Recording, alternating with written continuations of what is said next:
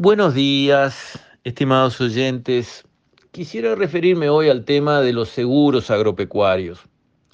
Es un asunto que se viene discutiendo desde la noche de los tiempos. Está claro que cualquier cosa se puede asegurar, hasta aseguran las piernas de los jugadores de fútbol. O sea, se puede asegurar cualquier cosa, cualquier cosecha se puede asegurar, cualquier animal se puede asegurar, cualquier plantación se puede asegurar. El tema es la relación costo-beneficio. ¿Cuánto sale asegurar algo?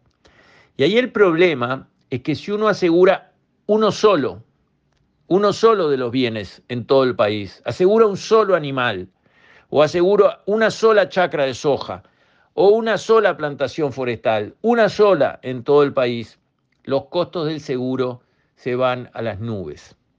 Porque el seguro para ser competitivo para poder traer costos bajos, necesita gran escala, porque ahí licúa sus costos, ahí juegan los cálculos estadísticos que realizan las empresas de seguros, y en esa larga multiplicación y dispersión de los riesgos es donde está eh, la, la línea que une a las partes.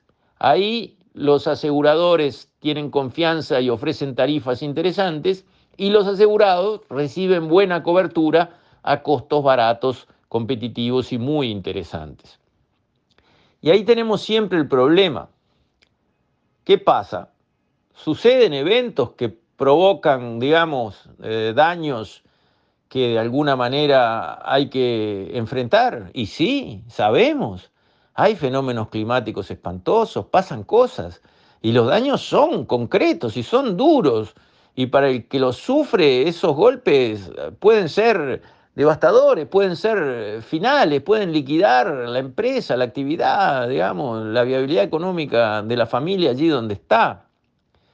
Por lo tanto, la manera normal de enfrentar ese tipo de situaciones donde hay un evento que puede hacer un daño que uno no puede controlar, para eso fueron creados los seguros. Está perfecto.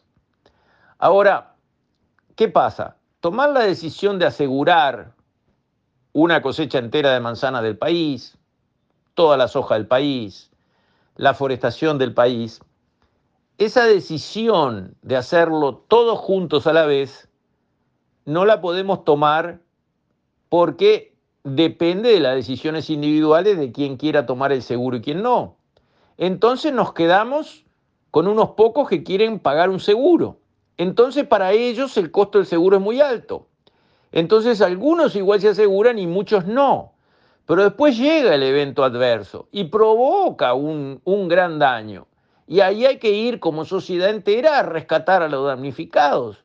Hay que ir a poner recursos, hay que ir a arreglar cosas, hay que ir a compensar, subsidiar, rescatar.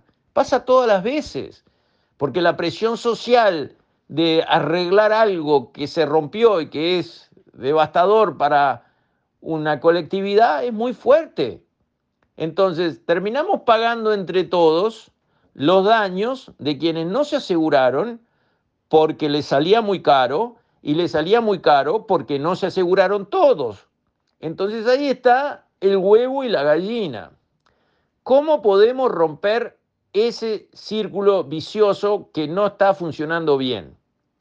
Bueno, hay que pensar en una norma más general, porque los problemas climáticos, según dicen los expertos, especialmente donde estamos, en el hemisferio sur, van a ir cobrando mayor intensidad.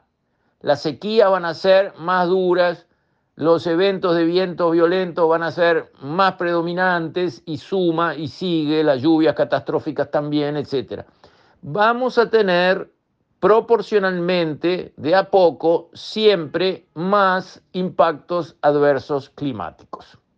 Este tema entonces no se va a resolver solito, sino que se va a ir agravando. Entonces, ¿por qué no ponemos pienso y buscamos una solución?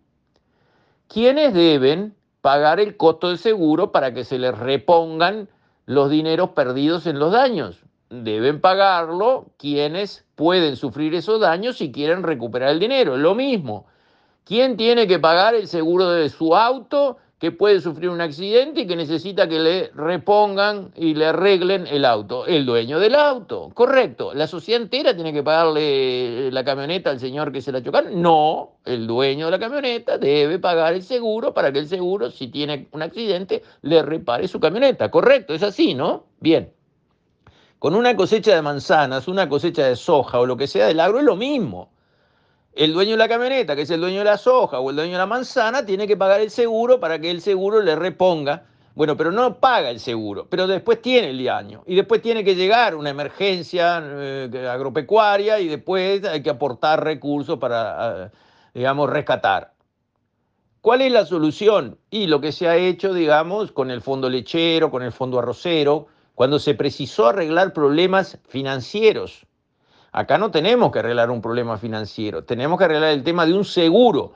Los seguros viven al lado del tema financiero, está claro, ¿no?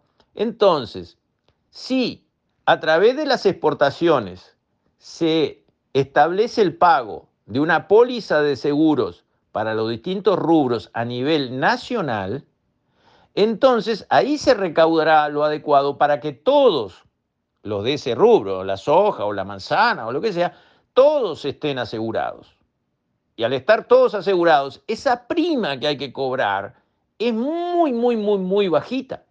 Y ahí le sirve al país, porque cuando se produce la crisis, está la plata que los seguros aportan para eh, rescatar a las personas damnificadas, y no tiene que ir la sociedad corriendo a volcar recursos urgentes porque la gente quedaron con las ruedas para arriba. Entonces, son temas que hay que pensar estudiar y proponer una solución profesional.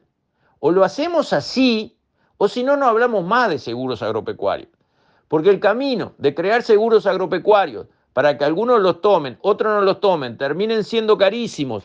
Entonces, aunque sean carísimos, algunos los toman, pero muchos no los toman. Y después viene el impacto climático y la enorme mayoría que no estaba asegurada le pide a la sociedad que la rescate, ese negocio ya no va más me parece que hay que estudiarlo con otra óptica, como se ha hecho en otras partes del mundo. Obviamente no estoy inventando nada, ¿no? Este, otra óptica que sea una manera de trabajar más profesional, más eficiente, que baje los costos y baje los riesgos. Porque el sector agropecuario es un sector de muchos riesgos, climáticamente sabemos bien que es un sector de muchos riesgos, pero como los eventos climáticos adversos se van a ir reproduciendo más frecuentemente hacia el futuro, esos riesgos climáticos van a ir subiendo. Y la manera responsable y profesional de enfrentar un riesgo es usar seguros, que las empresas aseguradoras son las profesionales en manejar los riesgos. Y de esa manera se evita que la sociedad tenga ir como bombero a rescatar sectores de un día para el otro que sufrieron un eh, impacto devastador. Es un tema para estudiar, para analizar y me parece que tenemos acciones que tomar por el bien de todo el Uruguay y de los futuros damnificados que tengamos. Con esto, estimados oyentes, me despido. Hasta la próxima, si Dios quiere.